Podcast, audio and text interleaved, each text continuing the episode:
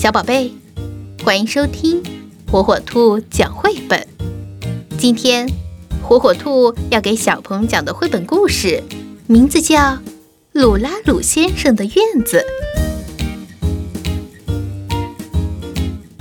这是鲁拉鲁先生，这是鲁拉鲁先生的院子，让他很骄傲的草坪院子。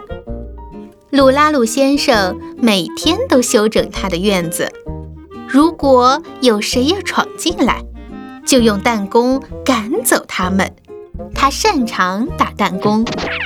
这是鲁拉鲁先生十分爱惜的院子。一天早晨，鲁拉鲁先生朝院子里望去，吃了一惊。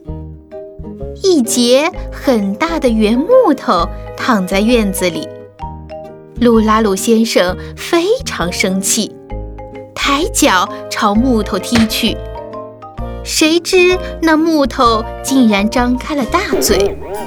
鲁拉鲁先生认为的圆木头，原来是条鳄鱼。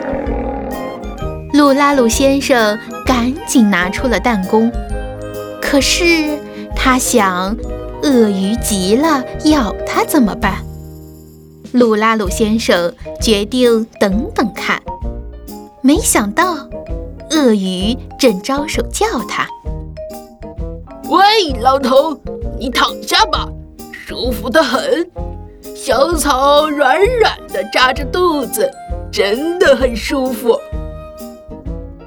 鲁拉鲁先生怕鳄鱼生气，只好按他说的做。院子里的草坪贴着肚子。隔着睡衣，软软的，痒痒的，真的很舒服呀。他陶醉地闭上了眼睛。这是鲁拉鲁先生，让鲁拉鲁先生很骄傲的草坪院子。从那以后，有很多很多的小动物会来鲁拉鲁先生的草坪院子里躺上一躺。